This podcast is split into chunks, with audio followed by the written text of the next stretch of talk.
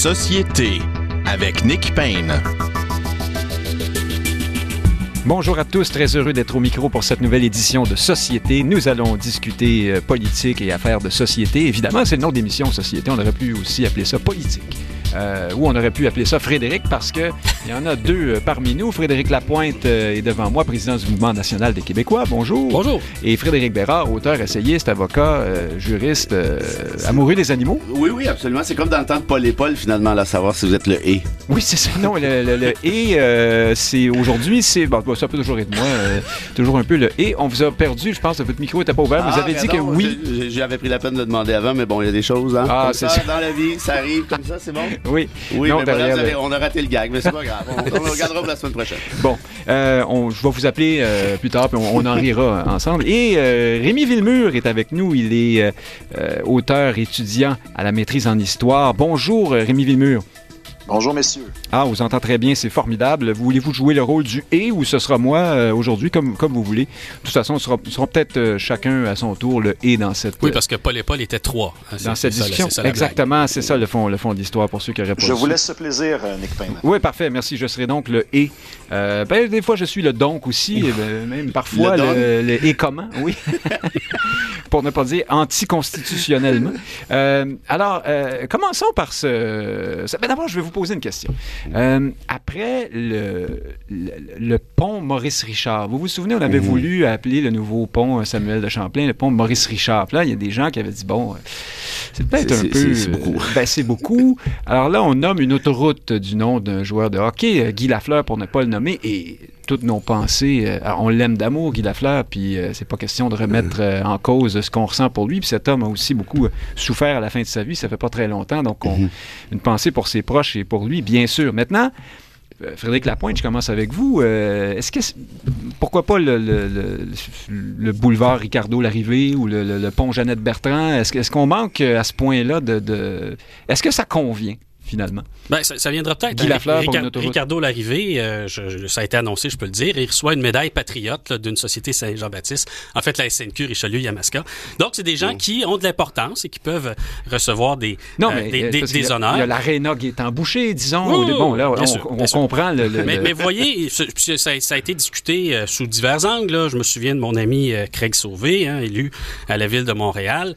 Euh, Craig, euh, un ancien militant, peut-être actuel du NPD. Hein? Je l'adore, bonne tête d'Irlandais, mais un peu impertinent Qu'est-ce que c'est sur que le sujet euh, parce que euh, il dit euh, ah ben là on nomme Guy Lafleur mais pourquoi pas une femme pourquoi pas un autochtone écoutez Ah. on parle de l'autoroute 50 hein, qui traverse les Basses Laurentides qui traverse l'Outaouais et euh, on Qui peut relie avoir Tursault un peu à Qui nous, relie euh, comme, comme l'a dit M. Legault, Voilà. avec beaucoup de philosophie et, de poésie. Et monsieur, euh, monsieur Lafleur, qui vient de Tursault. Et là, ben, de, de- du haut de nos officines montréalaises, on peut se piquer d'avoir toutes sortes d'opinions sur le sujet, mais je vous défie hein, de parler aux gens en Outaouais et de trouver des personnes qui ont des suggestions plus intéressantes pour représenter ce qui constitue en quelque sorte un héros régional. Je voudrais là, qu'il y ait une ancienne première ministre originaire de Gatineau. Ils viennent d'avoir leur première mairesse dans la personne de France Bellil. Donc ça viendra peut-être dans 50 ans qu'il y ait une liste de femmes ayant été reconnues puis ayant une renommée équivalente à celle de Guy Lafleur. Euh, Des autochtones, il y en aura peut-être. Le seul auquel j'ai pensé, c'est Pontiac. Hein, nommer l'autoroute Pontiac là, en même temps que... Vous vous souvenez que Pontiac s'était rebellé contre les Anglais. Euh, nommer l'autoroute Pontiac euh, à la veille du couronnement, ça aurait été euh, euh, de la belle ironie. Mais la réalité, c'est que c'est une autoroute Vous parlez en du couronnement du roi Oui, euh, du Charles. roi Charles. On euh, machin. peut-être tout à l'heure. Oui. Mais c'est une autoroute en Outaouais. Et vous savez quoi? Je pense que les gens de l'Outaouais sont très heureux de ça. Et je voudrais que de notre côté, nos petits agendas politiques, nos signalements de vertu, ben, qu'on mette ça un peu de côté puis qu'on célèbre avec eux. Autrement, c'est un peu mal élevé. Bon, euh, Rémi Villemur, moi, j'allais pas sur, des questions de vertu ou de morale. C'était plutôt simplement euh, l'à propos euh, de la chose. Est-ce que euh, on est à ce point Est-ce qu'on voit ça ailleurs Des joueurs de, sport professionnel qui donnent leur nom à des autoroutes? Et puis, est-ce que c'est c'est une bonne idée de faire ça, d'après vous? Alors, je sais pas si on fait ça ailleurs, mais ce que je sais, c'est que Guy Lafleur, euh, surtout à l'époque contemporaine, aujourd'hui, quand on regarde qui ça a été, c'est un symbole historique. C'est-à-dire que le Québec de Guy Lafleur, ce n'est plus le Québec d'aujourd'hui. Guy Lafleur, c'est un espèce de symbole d'un Québec du passé, hein, un Québec euh, affirmatif, un Québec qui se bat, qui combat. Donc, pour moi, c'est la, la, même chose d'appeler l'autoroute Guy Lafleur que de l'appeler l'autoroute euh, Jean Lesage ou de, de, donner le nom d'un mm-hmm. grand explorateur. Pour moi, il y a vraiment, vraiment un sens historique derrière cette décision-là. J'avais vu, euh, comme Frédéric Lapointe, le tweet euh, de Greg Sauvé, hein, ce conseiller municipal de Projet Montréal, qui précise sur sa page Twitter qu'il est un homme, il lui him. J'adore. Quand, quand, je vois ça, là, je, je suis jamais vraiment surpris par ce qui suit dans les commentaires.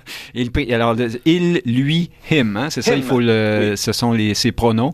Alors, on comprend que monsieur est plutôt euh, euh, woke. Ça y est, je reçois un paquet de courriels déjà. Euh, Frédéric Bérard, Rémi Villemur réfère à, mhm.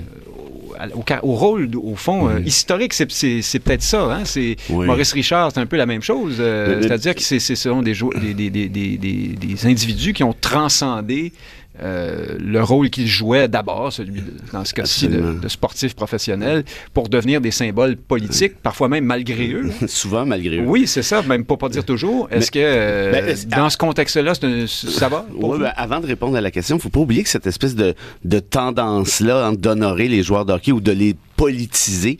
Ça a été fait surtout euh, sous le règne de Stephen Harper. Hein. On se souvient des nominations au Sénat, par exemple, Jacques Demers, qui était, on le savait, et puis je, le dis sans, rire, là, qui était analphabète, qui est quand même assez particulier quand, quand il est législateur. Euh, mais on voulait se rapprocher, hein, vraiment, on s'entend bien, de cette, de cette frange de l'électorat, les Tim Horton, là, OK, bon, ainsi de suite. Euh, par contre, une fois qu'on a dit ça, moi, je suis assez d'accord. Et, d'ailleurs, Serge Chavard avait essayé d'instrumentaliser en bien avant Guy Lafleur lors de l'accord de Charlottetown pendant le référendum référendum, il avait sorti la fleur, la fleur dit oui, oui, moi, moi, je suis pour le oui. Et le premier journaliste qui, qui, qui, a vu le, le, le, piège Arnord à ours s'ouvrir devant lui, il a dit euh, qu'est-ce que vous pensez du droit de veto, Monsieur Lafleur? Oui, Et Lafleur a répondu ben c'est le droit de voter, ça, c'est bien correct. Alors tout ça pour dire que peut-être que la politique et le sport ne font pas toujours bon ménage, mais dans ce cas-ci, je vais être d'accord avec Monsieur Villemur dans l'optique où on parle d'un hommage, on parle pas d'instrumentaliser ici, il n'y a aucune partisanerie par définition. On parle de rendre hommage à des héros du peuple québécois. Et on s'entend qu'il n'y en a pas des tonnes non plus en termes de... Il y, a, il y a eu plusieurs super méga grandes vedettes, mais des gens qui ont incarné le Québec, comme Maurice Richard, Guy Lafleur, peut-être Jean Béliveau.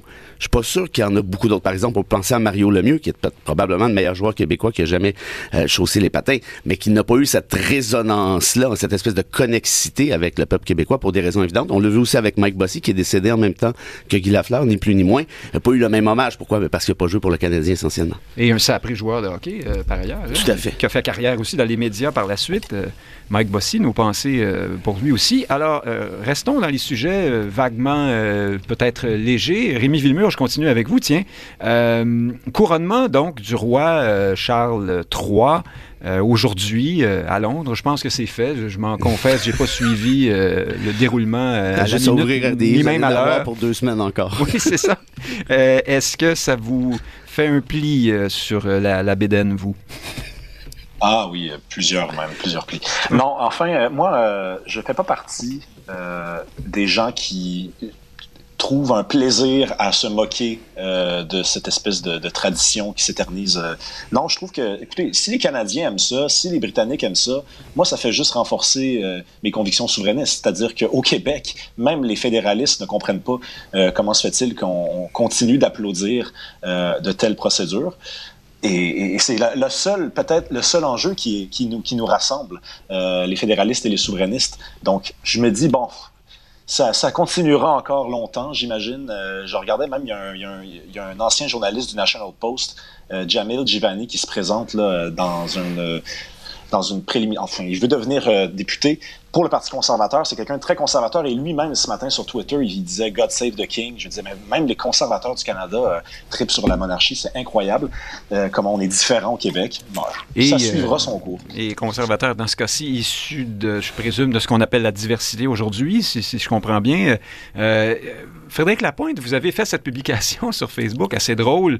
Euh, c'est rédigé à la dactylo. Hein, et vous expliquez que, bon, pour s'adresser à une institution euh, désuète, euh, vétuste, rien de mieux que les les, les, les, bons vieux moyens de communication. Vous auriez pu envoyer un pigeon voyageur, peut-être, ou des signaux de fumée. Et là, vous dites là-dessus, c'est sous forme de, de, télégramme. De télégramme hein? Donc, euh, système britannique, anarchique, bon, voilà, attendez. Euh, anachronique. Oui, anachronique. Oui, pas anarchique, quoique. J'ai vu. Oui, archaïque et monarchique, j'ai fait le. Bon, peut-être qu'au fond, on n'est pas si loin d'anarchie. Qui sait, euh, couronne britannique a pendu patriote. Stop a ordonné assimilation des francophones. Stop a autorisé constitution sans signature du Québec. Stop, etc., etc. Et la fin, vous dites la, la, monarchie, stop, hein, au fond. Bon, au-delà de ce discours-là, qui est quand même facile sur la, désuétude grotesque de tout, de, tout cet exercice, est-ce qu'on peut en même temps euh, euh, voir que pour les Britanniques, à tout le moins, puis peut-être les Canadiens euh, anglais, il y a une sorte de... de c'est une télé-réalité extrêmement payante pour le Royaume-Uni. Uh-huh. C'est une pub continuelle. Ce sont des ambassadeurs à nul autre pareil. On comprend de ce point de vue-là pourquoi ils il garde ça en, place, non? Oui, euh, et, euh, je dois préciser que c'est une excellente idée de Marianne Alpin, hein, présidente de la Société Saint-Jean-Baptiste de Montréal, hein, ah. d'envoyer ce, euh, ce télégramme. Alors, je répercutais son, son excellente idée. mais oui, moi, que, que les Britanniques se dotent d'un symbole national fort et qu'ils le célèbrent tout en ayant, en prenant soin de conserver un rôle essentiellement cérémoniel et symbolique à la monarchie, j'en suis. Euh, et, je ne pense pas que depuis, euh, du moins qu'Olivier Cromwell a, mis un peu d'anarchie euh, ou de l'ordre, hein, selon le point de vue, dans les relations entre le Parlement et la royauté, ça reviendra pas en arrière. Hein. Il n'y a pas une telle chose qu'un risque de dictature monarchiste au, au Royaume-Uni. Cela dit, lorsqu'on regarde l'histoire du Québec, ben oui, évidemment qu'on va regarder les aspects les plus négatifs et qui justifient le fait qu'on s'en départisse. Mais euh, j'ai envie de faire un contrepoint ici. Hein. Je le fais parfois, là, en dépit de ma position. Et je dis aux gens, euh, ben, il y a des épisodes dans notre histoire euh, où la couronne britannique a eu un rôle d'arbitre. Et, il, était, il est probable que ce rôle d'arbitre était préférable à l'absence. Vous ne parlez pas de Michael Jean lorsqu'il y a eu un gouvernement minoritaire. Non, je ne parle pas de Michael Jean. Euh, je pense en particulier là, aux violences là, du 19e siècle, où euh, le gouvernement britannique, l'autorité britannique, euh, avait un jugement, appelons ça un jugement de Salomon, davantage que les hordes d'incendiaires anglophones de la ville de Montréal. Je veux dire, notre histoire aurait pu plus mal finir ou plus mal se dérouler euh, n'eût été de ce rôle euh, d'arbitre euh, imparfait. Donc, je pense que ça vaut la peine d'étudier l'histoire jusque dans ses détails et d'avoir un regard peut-être plus nuancé.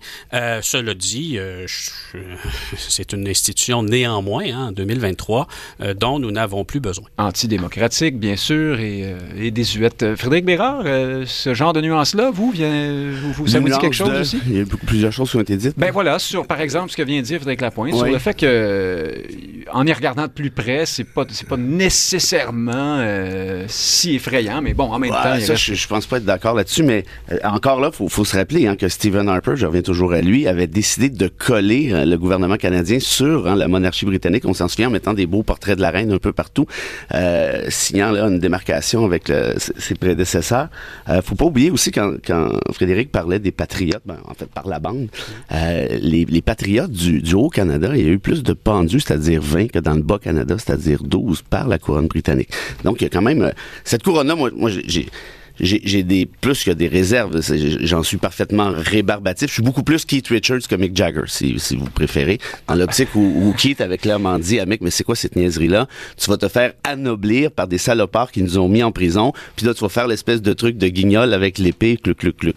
D'ailleurs, en vieillissant, c'est difficile de dire lequel des deux ressemble le plus à la reine d'Angleterre, hein, quand on y pense bien. Bon, voyez, ça, ça c'est de l'âgisme, Nick Ben, c'était pas nécessaire, c'est impertinent. Vous saurez que Keith Richards est un héros comme, comme d'autres. non, je veux dire, en vieillissant, moi, au fur et à mesure que je ah. vieillis, je vois moins bien et je, n'arrive plus ah, ok, oui, bon, ça c'est mieux. C'est de l'autodérision. Tout ça pour dire que, que la couronne britannique, euh, pour moi, euh, aujourd'hui, en 2023, c'est un symbole. Ça a toujours été un symbole, disons-le franchement, de colonisation.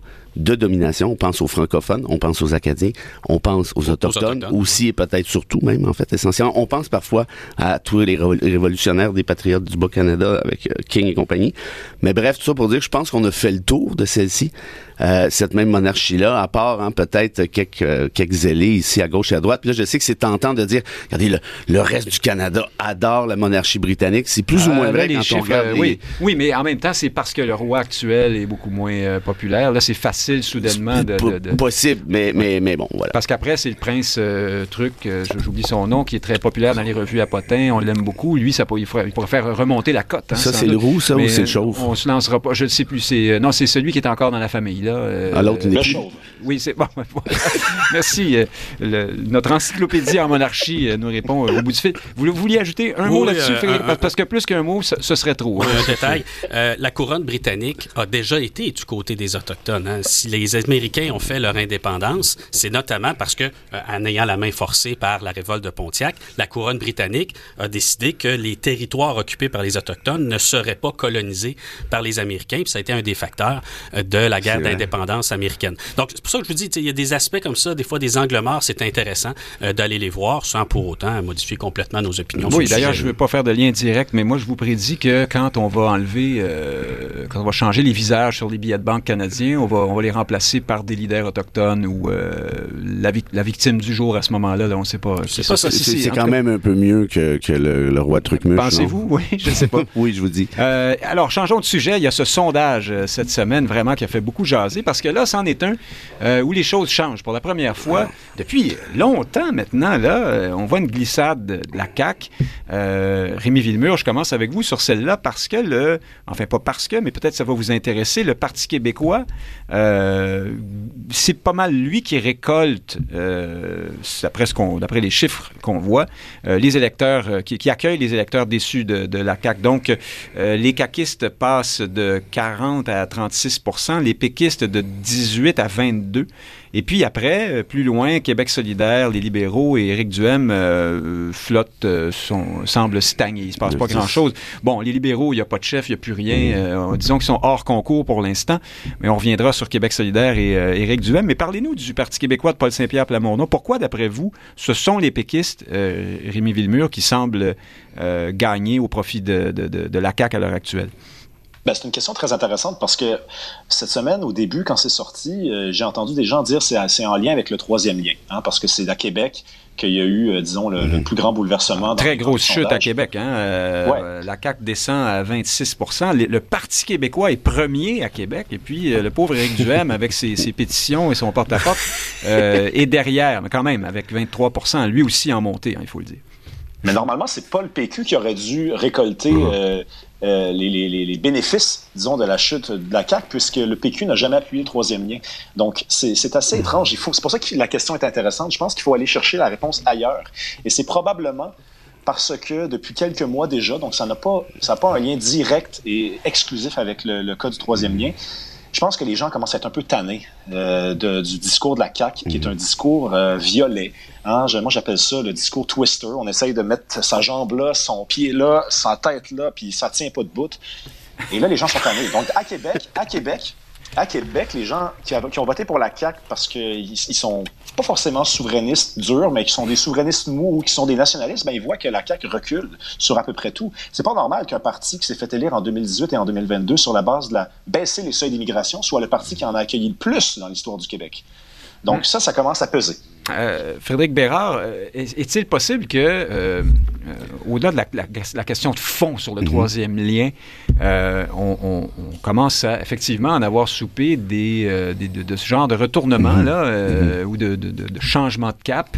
Alors même si on est encore une fois contre le troisième lien, par exemple, on voit là que la CAQ ne tient pas sa parole de façon magistrale et un peu en prenant, euh, il faut le dire, en prenant un peu les gens pour des imbéciles. Mais, aussi. mais- mais très clairement, en fait, si si j'en avais le droit, je ferais un copier-coller de ce que vient de dire M. Villemur. Je, je suis tout à fait d'accord avec son analyse. J'ajouterais ceci.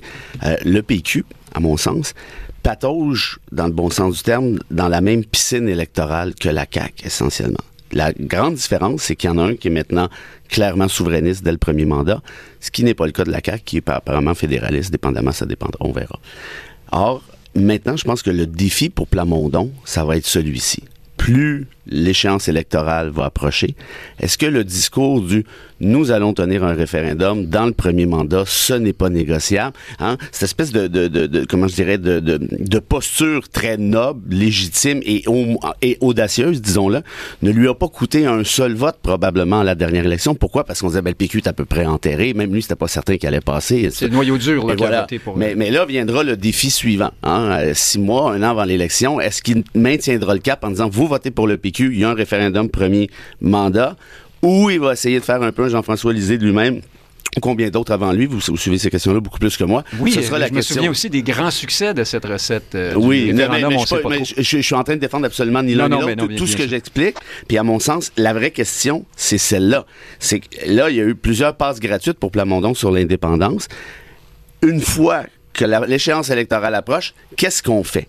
Et, pensons-y, là, parce que actuellement, je pense qu'il n'y a personne au Québec qui est très excité à l'idée d'un référendum, mais en même temps, il n'y a personne non plus qui en fait des boutons comme à l'époque où le PLQ pouvait simplement dire si vous votez pour le PQ, vous allez avoir un référendum, puis là, tout le monde partait à la course. Je pense pas qu'on en est là. Donc, il y a une espèce de... Les plaques ont bougé, notamment sur la question d'un référendum, notamment sur la question d'indépendance, qui n'est plus au menu du jour, disons-le. Mais là, ça va être bien de voir comment on est capable de reconstruire cette discussion-là. Vous êtes un peu en train de nous dire qu'il y a euh, dans, le, dans le déploiement d'une stratégie euh, politique et électorale, des phases, des paliers. Et moi, vous savez, pour, finir là-dessus, ça me fait du bien de penser qu'on va enfin avoir à nouveau une discussion intelligente sur l'indépendance. Puis là, là-dessus, moi, j'ai exclu toutes les questions d'immigration, les questions de Roxham, les questions de panique morale, comme on le voit souvent. Vous, vous, vous reprenez cette expression. ma position là-dessus. Mais une fois qu'on a dit ça... Ça, c'est la nouvelle expression hein, du, du, milieu euh, néo-progressiste, c'est de parler de panique morale. Oh, c'est à droite aussi. Euh, à droite aussi. oui, mais ces temps-ci, on entend la... la, la, ben, on peut, on peut parler de, de Sentis, mais, mais tout ça pour dire quoi? Pour dire que si Plamondon est capable de ramener la question de l'indépendance à autre chose que des réfugiés puis ce genre de panique-là, moi, personnellement, je suis prêt à embarquer et j'ai hâte de voir comment on va être capable de rediscuter intelligemment de ces questions qui sont fondamentales pour le peuple québécois. Alors, Frédéric Lapointe, euh, Frédéric Bérard nous amène sur le terrain de la question nationale, essentiellement, euh, enfin beaucoup, là, dans son propos. Est-ce qu'effectivement, on peut penser que un euh, certain nombre de, de, d'électeurs plus nationalistes, voire souverainistes, qui ont fait le pari de la CAQ, euh, euh, les revendications, l'affirmationnisme provincial et le reste, et puis qui voient que finalement, ça ne mène pas à grand-chose, et puis qui rentrent au bercail. Forcément, pour eux, c'est beaucoup plus naturel de se tourner vers le Parti québécois que d'aller dans n'importe lequel autre, vers n'importe lequel autre des partis en présence à l'heure actuelle. oui, tout à fait. pensez-y, là, vous êtes un électeur qui était bien à la CAQ, puis là, tout d'un coup, pour toutes sortes de raisons, hein, troisième lien, mais il y en a effectivement d'autres ben euh, sur l'affirmation euh, nationale euh, qui est Cain, Cain. Et là, vous vous retournez de bord, vous êtes de la région de Québec. Ça peut être différent dans d'autres régions. Et là, vous vous dites, ben, il y, en a, y en a plusieurs autres. Hein. On est riche au Québec. Là. Il y a cinq partis qu'on peut considérer. Lequel est de mon bord? Vous êtes un électeur de Québec. Euh, c'est assez naturel pour l'électeur qui votait pour la CAQ, se demandant lequel est de mon bord. Il regarde le Parti libéral. Hein. lui, il, Historiquement, euh, non, il n'est pas de mon bord, pas trop. mais vous dites ça, ben, mais le Parti québécois, historiquement, c'est pas euh, celui qui est perçu comme étant euh, de, de, de, mon bord, entre guillemets, à Québec non plus. Oui, mais ça, ça s'est oublié. Hein? Puis, ils grand bien leur face. Puis, grand bien leur face. ça de même, réveiller pas oh, Oui, non, c'est ça, c'est ça. donc ça, ça s'est oublié. Puis bon, pour Québec solidaire, ben oui, ils ont des comtés à Québec, mais disons, dans tous les quartiers de Québec, ce ne sont, pas les idées mhm. les plus populaires non plus. Donc, on va pas naturellement là. Puis le tirant d'eau du Parti conservateur du Québec. Euh, le Parti conservateur, pas particulièrement nationaliste. Hein. ils ont flirté mmh. avec euh, un certain nombre d'idées euh, un peu folichonnes. puis sur la question de la langue, ils ont une position qui, est légitime, qui, est, respectable, mais qui rejoint pas le mainstream, si vous me passez l'expression, au Québec. Donc, non, je l'ai prédit le jour de ma défaite électorale. Vous vous souvenez, j'étais candidat pour le Parti québécois en 2018. Non pas Guy Lafleur, mais Maurice Richard. Dans Maurice Richard, exactement, l'ancien Crémazie. Le soir même de ma défaite, je disais à ma gang éplorée, puis ensuite à l'ensemble du parti, nous n'avons aucune raison de désespérer. Tout ce qui monte redescend. Hein? La politique en démocratie, c'est ça. Et lorsque la CAQ va tomber, préparez-vous parce que ça va vous retomber dans les mains. On est exactement là et ma crainte aujourd'hui, je ne suis pas, pas dans l'organisation des hmm. affaires du Parti québécois, là, mon ami Jocelyn Caron s'en occupe fort bien, le chef aussi, euh, c'est est-ce qu'ils vont être prêts? Assez rapidement parce que ça peut leur tomber dans les mains dans trois ans. Et leurs ambitions sont énormes et ils peuvent pas se lancer dans l'entreprise de diviser un pays du G7 j'oserais dire, avec euh, un, club de Ligue américaine. Là. Rappelons euh, quand même que les libéraux sont pour le moment hors circuit. Là. Hein, ça crée aussi un microcosme, pour le une situation particulière quand même. Restons un instant, puisque vraiment on s'épanche là-dessus, sur le Parti québécois. Euh, Rémi Villemur, d'après vous, pour maintenir la tendance, il y, y, a des paliers. Là. Le Parti québécois arrive aujourd'hui dans les 22% Doit-il, pour la suite, considérer qu'il a fait le plein des, des souverainetés et nationalistes plus motivés euh, et modérer un peu ses positions euh, pour le moment claires sur la question euh, de, l'indépendance? Doit-il se présenter comme un parti plutôt progressiste en penchant un peu vers Québec solidaire ou au contraire essayer de rejoindre plus, au centre la CAQ qui est déjà là? Qu'est-ce que vous en pensez? Une chose est certaine, le, PQ doit continuer sur cette lancée-là, c'est-à-dire que le PQ doit faire exactement, doit poursuivre la même stratégie. Alors pour vous, il n'y a euh, pas un moment où euh, là on change de public, euh, on, on, va chercher ben, c'est évidemment, c'est évidemment une, une, une, avenue, sauf que ce qui a bien servi le Parti québécois jusqu'à présent, c'est le fait de s'affirmer comme tel, comme un parti souverainiste. Moi, je ne suis pas d'accord avec ceux qui disent que le PQ ne parle pas beaucoup d'indépendance et que c'est pour ça qu'il réussit à monter. Moi, j'entends beaucoup, beaucoup euh, Paul Saint-Pierre Plamondon parler d'indépendance. Euh, il vient de faire un voyage en France. Euh, il est allé rencontrer évidemment des figures intellectuelles là-bas, mais dans, la, sa tournée des médias, il n'a parlé que d'indépendance. Euh, ouais, on l'a peut-être pas beaucoup entendu ici, mais je ne conteste pas. Euh, effectivement, c'est un chef qui en parle, euh, qui, qui, traduit ça dans, la, dans le quotidien beaucoup plus que les chefs. Et ça lui, et, ça, lui ça le sert bien. Ça le sert bien jusqu'à présent. Je, je comprends euh, l'idée que vous suggérez, c'est que peut-être que là, en fait, le 22 c'est c'est juste, c'est un 22 qui est, qui est, ben, J'amène cette idée parce que, c'est un vieux serpent de mer, hein, puis c'est au cœur du péquisme des 20 dernières années. C'est à partir du moment où euh, ça, ça, commence à sentir un peu plus la coupe, là, euh, on se met à jouer la trappe. Hein, c'est un, un, peu ça. À, 3 du pouvoir, les tentations commencent. Oui, c'est ça. pardon, je vous ai interrompu. Non, c'est bien. Mais je pense que le PQ a été bien servi dans son histoire lorsqu'il s'assumait, lorsqu'il s'affirmait, et je pense qu'on est rendu là, c'est-à-dire que le PQ doit continuer à s'affirmer, doit continuer de répéter qu'il est un gouvernement qui serait un gouvernement souverainiste, euh, que, c'est un parti souverainiste, que c'est son l'article numéro un, et je pense pas qu'ils doivent, euh, disons, basculer vers la tangente Québec solidaire. Je pense que Québec solidaire a déjà beaucoup de difficultés à, se, légitimer comme, organisation politique euh, progressiste. Je pense qu'il y a pas suffisamment de, de gens qui peuvent voter pour ce parti-là, pour que ce parti-là puisse monter. Hein, il stagne depuis deux élections. Ben, justement, on, y arrive à Québec solidaire. En terminant, vraiment, euh, Rémi Villemur, je reste avec vous sur le Parti québécois. Vous n'avez pas répondu à l'autre partie de ma question, l'axe gauche-droite. Est-ce qu'il euh, y a des aménagements, des changements, une ligne à tenir euh, là-dessus aussi pour Paul Saint-Pierre Plamondon? Ben, je pense qu'il doit garder un, disons, un discours plus conservateur. C'est plus nationaliste conservateur, euh, et être intransigeant que, sur que celui de, Québec solidaire, vous voulez dire? Ben, écoutez, c'est pas vraiment compliqué de l'être. Oui, ça, c'est pas conservateur que Québec solidaire, oui, c'est ça, oui. Euh, Frédéric Bérard, parlant de Québec solidaire... il suggère, je suis pas sûr d'avoir bien entendu, ben, que le PQ soit conservateur? En tout cas, davantage euh, ah, mais que QS. je comprends, mais faut, QS pas un point de comparaison quand même. Ah, ben peut-être pas, justement, mais parlons-nous-en, puis vous verrez répondre à Rémi les, les, idéaux euh, initiaux du PQ, euh, le préjugé face aux travailleurs, euh, Robert Burns et compagnie, J'ai l'impression qu'on parle pas de ça, on parle des questions d'identité, des positions sur... Ce que vous aimez pas, les questions d'immigration, tout ça? voilà, effectivement. Bon, est-ce qu'on va aller un peu plus vers la CAQ? Moi, j'aime beaucoup Mais sortez un instant de vos, vos euh, priorités à vous, qui sont tout à fait légitimes. Est-ce que, d'un strict point de vue électoral, euh, il y a de l'espace ben pour le Parti québécois en allant vers QS ou en allant vers la CAQ? C'est ça ma question. C'est pour ça que je posais la question de savoir est-ce que M. Villemeux parle d'identité ou plutôt euh, de gauche ou droite économique? Ça, pas la même chose. Non, je, parle, je, parle d'identité. Je parle de la question de la langue, par exemple, mhm. ou de la question de l'immigration.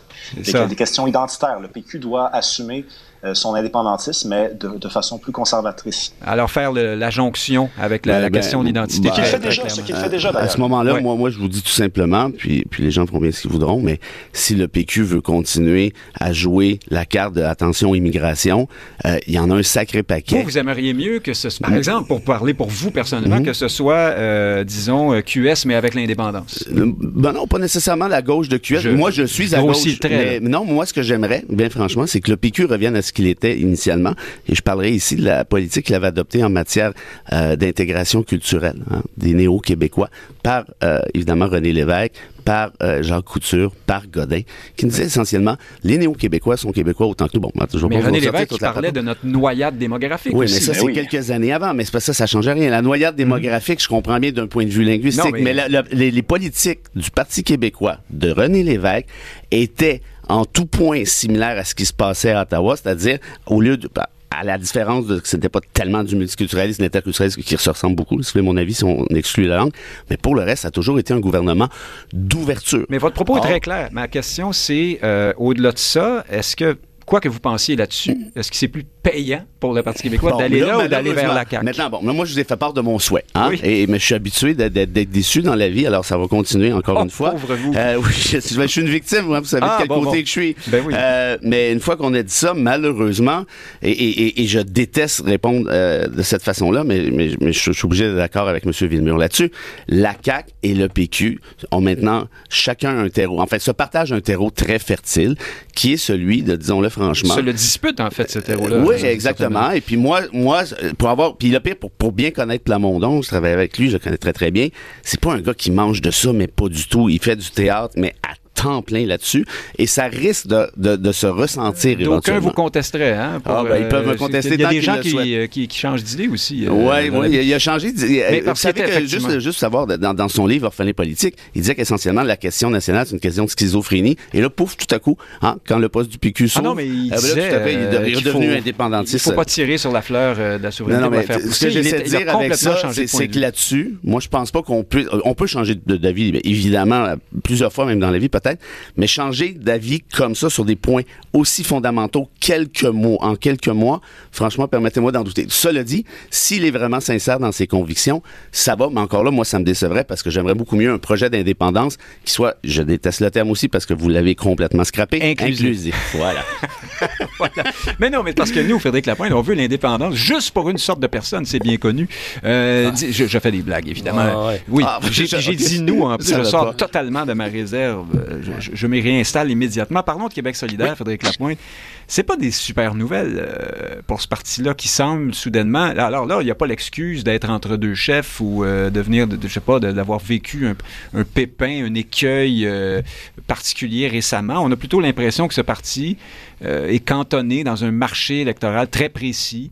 Euh, une certaine jeunesse, euh, plus ou moins bourgeoise, progressiste, bon, urbaine, enfin, vous voyez le truc, les centres universitaires, peut-être, euh, Sherbrooke, euh, bon, et, mais que ça ne, ça ne percole pas au-delà de ce, de ce bassin euh, électoral-là. Pourquoi? Et euh, Ben, à un moment donné, on va se dire, euh, qu'est-ce qu'on fait? On, on, change, on change de chef? Ils, euh, ils sont, ils sont campés dans une clientèle très précise, mais j'oserais dire extrêmement importante euh, pour la suite des choses.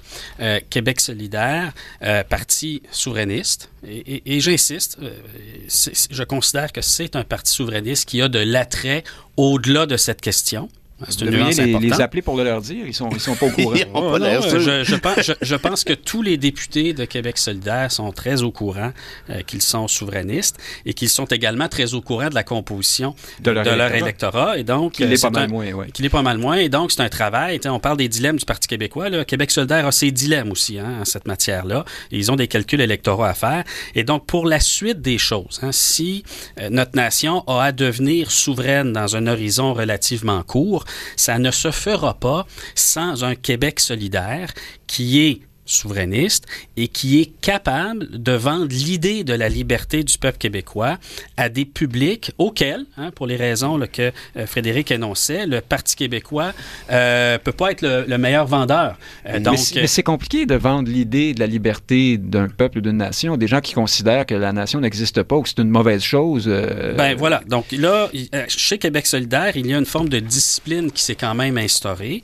Je vous rappelle que ceux qui euh, étaient des euh, soit des nihilistes ou pire des annihilateurs de nations québécoises, il y en existe encore. Hein? À l'UQAM, on en trouve, on en trouve même à l'Université de Montréal. Puis ils militent peut-être à Québec solidaire, mais le couvercle est sur la marmite. hein. La députation puis la direction de Québec solidaire ne veut pas qu'il y ait des collectifs décoloniaux hein, qui se mettent à insulter les gens à clair de jour, à dire qu'ils ne devraient pas exister pour faire la place aux autres. Donc, ils tiennent, pour le moment, ils tiennent bien la marmite. Et je vous dis, c'est à surveiller parce que je pense qu'au-delà d'une victoire probable du Parti québécois bientôt, le sort de l'indépendance va se jouer à Québec solidaire dans la capacité de leur députation dans un parti fortement anarchiste, donc dans la capacité de cette députation d'exercer un leadership sur leurs troupes, sur leur électorat, pour qu'ils acceptent l'aventure qui se présente au peuple québécois dans les prochaines années. Rémi Villemur, vous êtes en plein cœur de la tranche d'âge euh, la plus favorable à, Québec solidaire. Euh, vous étudiez euh, à la maîtrise. Vous devez côtoyer des tonnes de sympathisants de Québec solidaire, non? Qu'est-ce qui, qu'est-ce qu'il, si oui, euh, comment voit-il euh, l'avenir de leur parti? Est-ce, est-ce qu'il s'agit juste d'avoir raison et d'être euh, les plus à gauche et les plus progressistes ou, on s'inquiète vraiment du, fait que ça ne, ça ne progresse plus justement parlant de progrès? À l'UQAM, des, étudiants, des étudiants qui votent pour Québec solidaire, je ne sais pas de quoi vous parlez. C'est de l'humour, disons-le à nos auditeurs, oui. Oui, oui, on le précise, on le précise. je, moi, je pense que Québec solidaire, c'est pas un parti qui, qui, qui va pouvoir grossir. Euh, pour la simple et unique raison que c'est un parti qui a commis le péché peut-être le seul péché en politique au Québec qu'il ne faut pas commettre, et c'est celui de mépriser la population. Quand, on, quand vous méprisez la population de façon aussi ouverte, euh, puis là, on a les exemples sont, sont, très très nombreux. Je pourrais juste proposer celui de l'affaire Amiral Gawabi tout récemment. Euh, le, parti qui voulait la rencontrer ne voulait pas condamner ses propos. Euh, ça a été très très vague. Après, bon, on l'a Alors c'est la responsable de la lutte au, euh, à l'islamophobie et à, à, toutes sortes de formes de, de, de, de, racisme ou de discrimination nommée par le gouvernement Trudeau, mais qui avait auparavant émis toutes sortes de propos, pour, dire le moins, oui, désobligeants sur le Québec. Ouais. Oui, donc euh, la réaction de Québec solidaire dans cette affaire-là a été très molle, puis ça, ça en fait, pas mal euh, classique de leur part.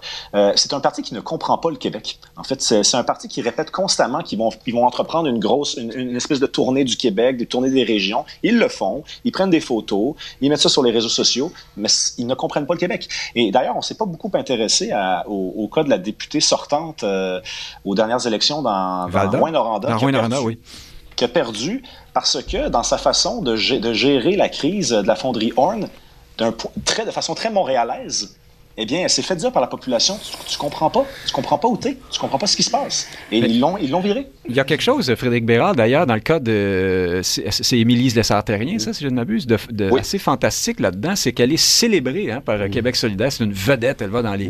On a trouvé ça formidable, finalement, qu'elle perde euh, dans Rouen, à Rouen-Noranda, euh, comme si elle avait tenu le côté de la raison jusqu'au bout, et puis les méchants avaient gagné, mais, c'est parfait. je ne sais pas comment je vais être capable d'expliquer ce que, ce que, ce que j'ai à l'esprit. C'est un peu délicat, puis ça peut être... En tout cas, donnez-moi une petite chance. Ah, au pire, vous vous ferez canceller. Comme euh, d'habitude. on vous appellera quand même. Mais euh, oui, oui, vous êtes, euh, comment je dirais, mon, mon sauve-conduit, Nick Payne. ce que je voulais dire avec ça, c'est où je suis obligé d'être à la fois en accord et en désaccord avec M. Vimeux. Oui, évidemment, il y a un Québec qui va penser X. OK, ça, ça va. Mais c'est pas parce qu'un Québec, même majoritaire, pense X que c'est nécessairement une bonne chose.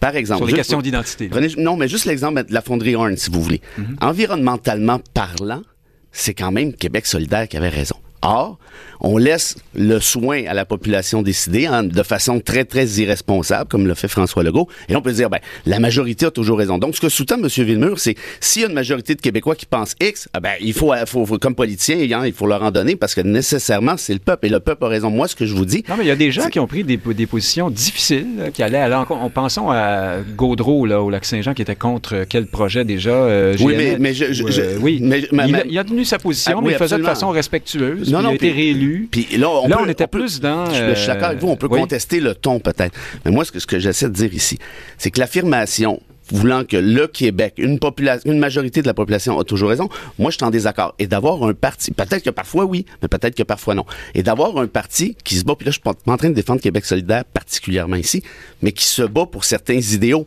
qu'ils soient bons ou pas bons, moralement parlant, c'est une autre question.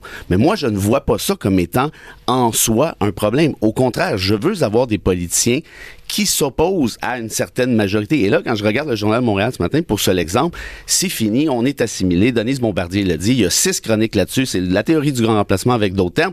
Alors, c'est sûr que si on joue dans la tête des gens comme ça depuis 10 ans, 12 ans, 15 ans, ça se peut bien qu'il y ait un certain Québec qui se sente assiégé et sur le point d'être totalement assimilé. Or, d'avoir un parti qui dit... Euh, c'est parce que c'est pas nécessairement vrai Ben moi, ça me plaît. J'aime mieux ça que l'espèce de... On se garoche tous dans le même bateau, puis je finis avec une anecdote suivante. Quand Gérard Pelletier était euh, ambassadeur du Canada à Paris, euh, à un moment donné, il y avait un, des, ministres souverainistes, je me souviens plus lequel, qui dit « Toute notre intelligentsia est unanime au Québec. Nous sommes tous indépendantistes. » Et euh, le, le, le haut dignitaire français lui a dit « Toute votre intelligentsia est unanime. » Il dit oui, oui, oui, oui, oui. Vous êtes certain de ça? Absolument. Nous sommes tous indépendantistes. Mais quelle bande d'idiots êtes-vous? Mais c'est un peu ça. Et là, on peut tourner ça de bord aussi. Donc, sur toutes ces questions-là, que la majorité pense X, ça pensera pas nécessairement X demain. Et peut-être que de toute manière, il n'y a pas grand-chose de moral à se ranger systématiquement du côté de la majorité. Peut-être un mot, euh, Rémi Villemur, ça vous fait réagir, ben, ça? Ben, en fait, c'est-à-dire que ce que je dis, c'est pas que la majorité a toujours raison. D'ailleurs, j'ai jamais utilisé ces mots-là. Donc, euh, ça doit être une interprétation libre de la part de M. Bérard. Euh, ce que je dis, c'est qu'il faut, si on n'est pas d'accord avec la majorité, il faut au moins essayer de la comprendre. Il faut, il faut pas la sermonner. Mmh, ça, il faut pas l'engueuler, il faut pas la regarder de haut. Et j'ai l'impression que c'est ce que Québec solidaire fait trop souvent. Et le cas de la fonderie Horn est un cas parmi tant d'autres. Euh, je veux dire, dans un cas comme l'affaire Al-Gawabi, il y avait, c'était pas une, une, réaction normale que de vouloir rencontrer cette femme-là, mmh. que, de vouloir, que de, que de pas condamner a, a priori les, les, les, commentaires qu'elle avait formulés. Et donc, cette façon-là de regarder les gens de haut, les Québécois, ça ne pourra pas les faire sortir de Montréal. Évidemment, on pourrait aussi, euh, je mettrais la chicane dans l'émission, mais parler de la thèse du racisme systémique à laquelle oh, adhère totalement Québec solidaire, qui est vécu par plusieurs. Qui, qui, est basé sur, qui est basé sur la science. Et j'attends toujours vos contre-études démontrant qu'il n'y a pas de racisme systémique. La, science qui, non, non, qui est unanime, hein, ben comme, les, comme l'intelligence. Vous, vous, citez vos côtés, vous citez vos côtés comme sociologue, alors soit que la sociologie compte ou soit qu'elle ne compte pas. Mais pour finir, je dirais ceci, Monsieur Villemur, Moi, je cite euh, Yogi Berra. Non, ça, c'est. Euh, la, science, la science molle est rarement unanime. Oui.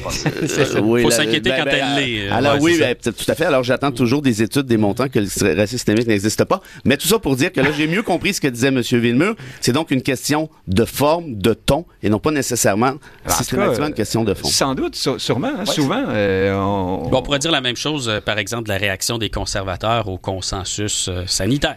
Bon, ça ne nous empêche pas de les critiquer, mais le mhm. fait qu'ils puissent faire valoir leur voix, d'avoir un parti politique, puis à la limite, peut-être à l'occasion, brasser un peu les choses pour que, mhm. ah, ben, finalement, c'est peut-être fini, là, les mesures extrêmes et tout ça. Tu sais, avec le recul, là, on peut être un peu plus magnanime avec eux également. Mhm. Ah oui, ben, parlez pour vous. Euh, mais, euh, oui, non, mais pas que je sois, moi, dans le club des. des je, je, traite pas les gens de. mais bon, des méthodes de M. Duhem dans ce dossier-là, moi, j'ai pas trouvé ça extraordinaire. Mais euh, justement, euh, un instant pendant qu'on était avec vous, Frédéric Lapointe, les libéraux, euh, j'ai dit qu'on n'en parlait pas parce qu'ils n'existaient pas, mais quand même, il y a quelque chose dans le fait qu'ils n'existent pas, c'est toujours bien pas de notre faute. Qu'est-ce qu'ils font? Qu'est-ce qu'il faut faire? Il faudrait peut-être se donner un chef déjà. Oui, bon, la dernière fois, je vous disais que j'ai une petite idée sur ce qu'ils devraient faire, mais qu'on n'avait pas le temps d'en parler. Allez-y forcer un peu la main. Écoutez, euh, je pense que les libéraux doivent euh, reprendre hein, le, rôle essentiel de, de défenseur et de porte-parole de la nation québécoise, de leur point de vue et auprès. Vous parlez des libéraux de Bourassa, là? Je parle des oui, les libéraux d'aujourd'hui, auprès de leur clientèle euh, et de présenter euh, ce rôle qu'ils exercent au reste de la population. Et là, et là vous allez me dire, oui, mais euh, c'est un parti dans lequel euh, le Québec hors Montréal ne se reconnaît plus. Euh, je vous soumets que ça peut être une force. Tout dépend du discours tenu. Hein, il n'y a, a, a, rien qui va arracher plus une larme à quelqu'un de, je sais pas moi, euh, de Shawinigan que de reconnaître euh, dans un visage différent du sien euh, toute la québécitude dont il est capable. Et le Parti libéral est plein de ça. Euh, Madoua Nika Cadet, euh, euh, Monsef la, liste, la liste est longue. Mhm. ce, sont, ce sont des Québécois qui gagnent à être connus mhm. et à être reconnus tels dans l'ensemble du Québec et le Parti libéral doit leur donner la chance de montrer qu'ils sont des membres de l'équipe qu'est la nation québécoise. Et là, ils ont quelques gestes symboliques à, à, à, à mettre de l'avant. Est-ce que c'est de reparler de réforme constitutionnelle? Mm. Peut-être. Est-ce que c'est d'avoir une position euh, sur la langue euh, qui est plus en phase avec mm. l'ensemble du Québec? Peut-être. Donc, ils ont besoin d'identifier quels sont mm. les éléments symboliques là, qu'ils peuvent afficher en disant Hey, gang, je suis de votre équipe, moi aussi, et je pense qu'ils sont capables de vendre une telle proposition. En ce moment, ils sont en train de réfléchir, on verra ce qui en ressort, mais moi, je pense que le Parti libéral du Québec a des ingrédients euh, pour rebondir. Alors, une sorte de, de, de suite euh, prenant, euh, comment dire, dont le relais serait pris par, la, par une certaine diversité du nationalisme libéral d'autrefois, c'est ça? Oui, ça exact, exact. Donc, il faut qu'il y ait une forme, il faut transformer du côté du Parti libéral des faiblesses en force. Hein, le, le jour Ah ben, où ça, il y, a beaucoup, il y a beaucoup de choses à transformer. Voilà, voilà. C'est- du judo, là, mais ça se fait bien, euh, ça se fait bien en politique. Et, euh, enfin, c'est le message que, que Oui. je leur adresse pour euh, leur réflexion en cours. Rémi Villemur sur les libéraux, on a vu, on a cru, ou peut-être qu'on a vu que c'était le cas pendant un moment que la CAQ remplaçait le Parti québécois, euh, du moins euh, en tout cas en termes électoraux. Puis là, on a l'impression que ce parti a fait une espèce de grand, euh, grand, grand, de grande ellipse, grand tournant. Puis là, finalement, c'est les libéraux qu'on remplace. C'est-à-dire qu'on découvre vraiment le, parti provincial, nationaliste, affairiste, les gens, les, les de ce monde. Et puis, c'est peut-être pour ça aussi qu'il n'y a plus de place pour les libéraux. Alors, quand Frédéric Lapointe parle de reprendre un peu de, de, de poil de la bête nationaliste, euh, c'est pas, c'est pas aussi simple qu'il n'y paraît pour les libéraux, non? Non, absolument. Puis en fait, les, les- la CAQ remplace précisément les libéraux de Robert Bourassa. Donc c'est un espèce de nationalisme rouge euh, un peu euh, menaçant qui, qui fait, qui prononce des, des ultimatums constamment. Ah, si vous, si le fédéral ne fait pas ça, nous allons peut-être faire ça. Puis au final, ça s'essouffle à chaque fois.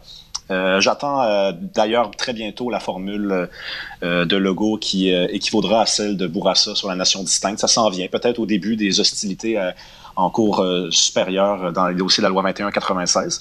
Euh, mais ça n'ira pas plus loin que ça. Ça n'ira pas plus loin que ça.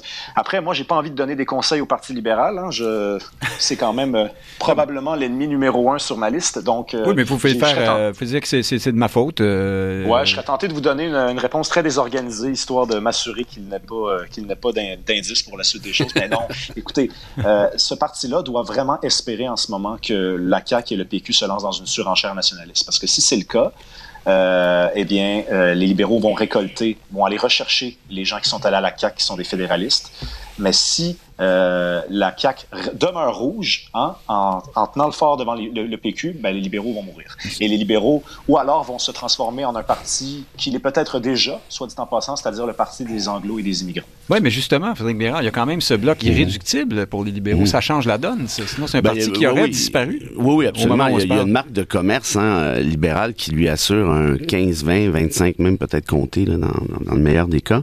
Euh, quelques petites observations. Euh, Quand, Frédéric parlait de réforme constitutionnelle, de proposition, euh, j'ai l'impression qu'on jouerait dans un, dans un vieux film qui est terminé, qui, qui s'est étiré longuement d'ailleurs et qui est fini aujourd'hui. Et rappelons-nous que Philippe Couillard, en 2015, avait déposé son projet de réforme constitutionnelle qui était relativement, hein, pour les libéraux, audacieux. C'est une espèce de, de Mitch euh, semi-plus, semi-moins. Et c'était tombé dans l'indifférence la plus totale. même, les, même les fédéralistes s'en fichaient, mais totalement. Moi, j'ai plutôt l'impression que le sort du PLQ est... Premièrement, il y a trop de partis à cinq. Il y en a un trop. C'est reste à savoir lequel. Et je pense que le sort du PLQ est intimement lié à celui du PQ. Un peu comme je le disais en début d'émission. Oui. C'est-à-dire que si le PQ il va, va de l'avant avec son projet d'indépendance, là, François Legault va être un semi-coincé. Mais c'est-à-dire que Legault euh, est déjà en, en- en répétition là-dessus. Oui. hein. Il se gêne pas pour traiter, pour, pour reprendre le discours libéral à l'endroit Ben- de. ben là, il est coincé. Pourquoi? Parce que vous êtes, longtemps- vous êtes des, des- vous êtes pas sérieux. Parce que euh, ça, va, ça va coûter trop cher. Euh, voilà, bon, ben, des, des- bons vieux trucs, mais est-ce que maintenant François Legault va incarner cette espèce d'opposition à un projet d'indépendance, lui qui est, un, on sait bien, hein, un ancien connu, euh, péquiste euh, semi-repenti peut-être, qui est allé lancer des roches à Ottawa, là on n'en lance plus. C'est brouillon hein, comme à l'habitude quand, on parle de François Legault. Moi j'ai plutôt l'impression que ce serait le PLQ potentiellement qui pourrait être vu comme étant l'espèce de comment dire, d'opposition directe au projet d'indépendance proposé par le PQ, pas mal plus que la CAQ en tout cas. à suivre euh, dossier intéressant. Il faudra voir. Hein, Peut-être que ce sondage est une aberration euh, justement due au, au fameux troisième lien, comme certains le, le prétendent, mais ça commence à faire beaucoup de signes de, de fatigue. D'ailleurs, euh, en terminant sur la question euh, de la CAQ, Frédéric Lapointe, les jeux de la ministre, la vice-première ministre Guilbeault, donc qui était dans les pendant l'étude des crédits, c'est un moment très important pour les élus de l'Assemblée nationale. On regarde, euh, on regarde les chiffres et on et l'opposition regarde les chiffres, le gouvernement les montre et puis on discute, on débat. Bon, bref, et elle jouait donc, semble-t-il, ça a été capté sur caméra, à ce, un jeu qui consiste à placer des mots euh, euh, complexes, Incongrus, incongrus, ouais. non Ouais. particuliers. Puis là, vous gagnez des points euh, en face de vos collègues autour d'un pot le soir. Vous vous bidonnez là-dessus. Mais en même temps, ça fait pas très sérieux.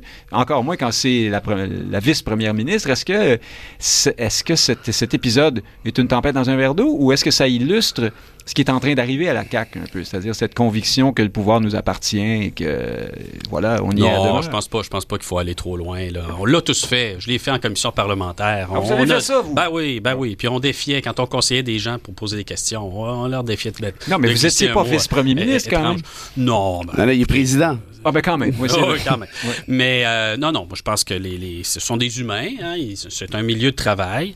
Euh, S'ils font leur travail euh, correctement dans les règles, oh, qu'ils s'amusent un peu, puis qu'ils nous mettent du piquant, moi j'ai absolument aucune aucune objection. Euh, puis dans le cas euh, très précis de, de Madame Guilbeault, euh, elle est elle est à ce point, j'oserais dire, professionnelle, hein, droite. certains pourraient la qualifier de, de, de froide là dans sa, sa, posture très très très solide. Moi, je trouve que ça l'humanise, au contraire. Rémi Villemur, on a répondu à son bureau qu'elle était, qu'elle était- elle est une amoureuse de la langue. mais oui. Qu'est-ce que vous pensez de ça? Est-ce qu'on parle de, on, parle pour, euh, de ça pour rien? Ben, c'est sans doute une tempête dans un verre d'eau, mais moi, je serais peut-être plus sévère que M. Lapointe. Moi, j'ai l'impression que c'est du gros niaisage. C'est pas la garderie Avenir Québec, c'est la coalition Avenir Québec. Euh, puis, je, je- veux bien croire La que c'est une espèce de... Ouais, la GAC, exactement. Donc, euh, je, je veux bien croire que c'est une tradition là, d'un peu euh, ridiculiser cette, euh, l'étude des crédits. Euh, je, je- je veux bien le croire, mais c'est, une, c'est la vice-première ministre du Québec. Euh, c'est pas euh, un backbencher. Là. C'est la vice-première ministre du Québec. Puis en plus, euh, c'est pas une très bonne semaine ni un très beau printemps pour elle. Donc, euh, je pense qu'elle aurait pu se garder une petite job. Oui, Frédéric Bérard, quand même. là. Euh, non, c'est euh, Ben, ben, ça moi, va, on je- s'amuse. Je, je suis une amoureuse des mots, ça me fait rire. C'est quoi? C'était amoureuse des mathématiques, tu vas te mettre à faire des additions comme Ben- ça quand on ne les a pas demandé. Oui, ou la cuisine, peut-être à se cuisiner des pâtes. Ben, c'est complètement, mais c'est farfelu. Moi, je je suis un peu partagé. Moi, moi, je pense que ça fait pas sérieux, ça c'est clair. Est-ce que c'est la fin du monde? Non plus. Mais. Non, mais ça s'ajoute. Oui, mais oui, d'une part, mais, mais par rapport à Guilbeault, qui avait un dossier sans tâche, hein, par rapport. Moi, je suis pas d'accord avec M. Villeneuve quand il dit qu'elle a une dure semaine. Le truc du troisième lien, c'est excellent pour elle, parce qu'elle a cassé les deux jambes de Bernard Drinville une fois pour toutes et c'est fini. Son pr- principal opposant, peut-être à la chefferie du, de, la, de la CAQ, n'existe plus, à mon sens.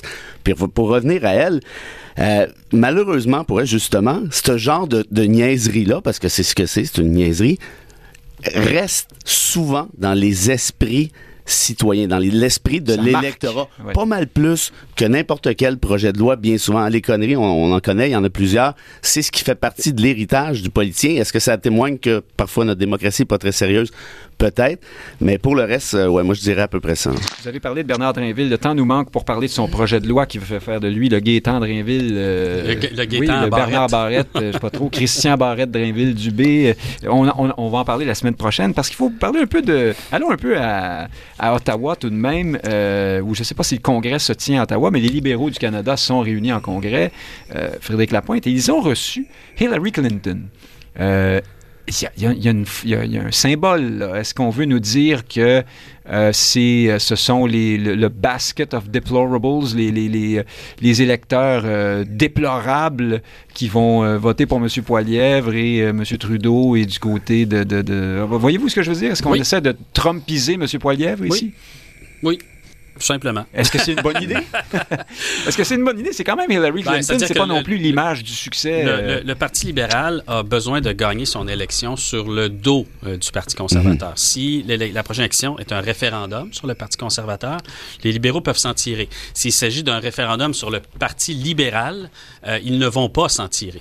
Et donc, tout ce qui renforce le contraste, attendez-vous à encore plus de politique manichéenne en, en ce sens-là, euh, parce que c'est c'est- c'est l- c'est l'intérêt direct du Parti libéral. Rémi Villemur sur euh, Hillary euh, Clinton et plus largement sur le fait qu'à ce jour, ce congrès pourrait s'appeler euh, Tous contre Poilièvre. hein. On ne parle que de Pierre Poilièvre pratiquement là-dedans. Est-ce qu'il n'y a pas un danger en même temps à donner autant d'importance à son, à son adversaire? Euh, oui, mais comme vient de le dire M. Lapointe, je suis assez d'accord avec lui, c'est-à-dire que c'est le seul, euh, le seul outil dont disposent euh, les libéraux en ce moment. Leur, leur bilan est catastrophique. Euh, je veux dire, les gens qui, ont, qui, ont, qui, sont capables de faire des budgets, là, ils ont bien compris qu'on n'a jamais été aussi endetté que depuis la Seconde Guerre mondiale. Je veux dire, c'est horrible le bilan euh, économique, en tout cas, à tout le moins, des libéraux. Donc, ils sont obligés d'utiliser la, la, stratégie que les démocrates aux États-Unis ont, ont, employée également, donc faire peur, le discours de la peur. Puis, il y en a un autre hein, qui a été invité. Euh, au Congrès, c'est Jean Chrétien. Jean Chrétien, oui, euh, qui a galvanisé les troupes, nous dit-on. Oui, oui, euh, du haut de ses, 80, de, ses 106 ans. Il a dit, euh, ah, Jean Chrétien, ben Poilievre est me... tellement adroit. Là, dans la... il, est historien, il doit le savoir. Oui. Oui, oui, oui. Un, un, petit peu plus jeune, euh, j'en conviens. Oui. Euh, Poilievre est tellement à droite, il est tellement négatif. Donc, c'est encore cette espèce de conception manichéenne du politique. Là. Si, on est, si vous êtes tellement à droite, vous êtes forcément négatif. Si vous êtes tellement à gauche, je ne sais pas ce que vous êtes, probablement... Euh, ben, ben, ben, vous êtes formidable. Ben oui, dans, mais dans le fer à cheval. Oui, c'est ça. Exactement. Vous rejoignez l'autre. c'est ça. Euh, Frédéric Bérard, ouais, euh, instant, Hillary Clinton, là, j'ai parlé du basket of deplorables. C'était Oui. son expression Oui. que d'aucuns jugent malheureuse. Elle parlait de ses électeurs qui Mhm. votent pour Trump, euh, les gens d'en bas, les sans-dents de Mhm. Patrick Lagacé ou de François Les Hollande. édentés. peut-être. Oui, c'est ça. Il n'y a pas un risque là, ou bien c'est parfait au fond. C'est, c'est, euh, Ben, les, moi, vous les savez que libéraux je- savent à qui ils parlent. Savez, Pierre Poilievre, pour moi, c'est pas quelqu'un de droite, là, qu'on se comprenne bien. Là. C'est quelqu'un qui est excessivement dangereux parce qu'il a les deux pieds dans la piscine de pop, du populisme trumpiste. C'est ça la vérité. Maintenant, le restera à voir quelle sera son approche au final. Moi, j'ai l'impression qu'il essaie de faire du Trump. Ouais, mais à la canadienne, quand même, Oui, hein, c'est ce que j'allais pas- dire. Il pas s'assume pas, sérieux. totalement. Ouais. Et là, le danger pour lui, justement, c'est de se faire démoniser à juste titre, à mon sens. Euh, et donc, j'ai comme l'impression, moi, qu'il va, on verra, là, il reste encore un peu de temps, mais qu'il va probablement y aller, passez-moi l'expression all-in. Tant qu'à faire du Trumpisme, fais-en pour vrai.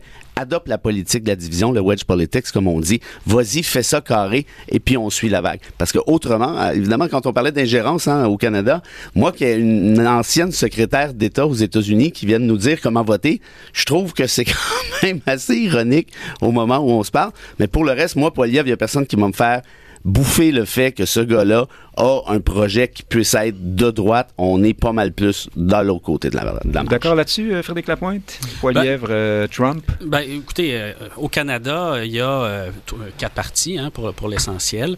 Et il n'y en a qu'un seul avec une ligne assez à droite. Et donc, il y a suffisamment d'électeurs disponibles là, dans un contexte de division des partis là, euh, pour qu'ils euh, remportent le pouvoir euh, minoritaire ou majoritaire s'ils mobilisent euh, suffisamment ces électeurs qui sont assez nombreux à s'abstenir souvent de voter, à déconsidérer les institutions, à Mais déconsidérer l'élite politique. Un parti assez à droite, mais Pierre Poilievre, bon, casse du woke ces temps-ci, tout ça, mais en même temps, c'est pas du tout un parti qui remet en question l'immigration, le multiculturalisme. On n'est pas ouais, du tout est- chez Trump. Euh, euh, il- est- il est à droite sur certains aspects. On a 40 députés déclarés publiquement anti-avortement. Ah oui, mais c'est ça, mais c'est pas la- l'immigration. Non, non, le- mais je comprends, mais c'est ils sont pas de Euh, question vous êtes dans la droite C'est parce que, c'est parce que vous avez. ce Mais que ils ont vous le avez- droit. euh, Bah, c'est- ben, Ce que vous avez au mais- Canada, c'est suffisamment d'immigrants de première et de deuxième génération en nombre pour avoir une diversité de points de vue politiques en leur sein. hein. ils ne se comportent pas que comme des immigrants. Donc, il y en a un très grand nombre qui sont des conservateurs sociaux. C'est vrai au Parti libéral du Québec, d'ailleurs.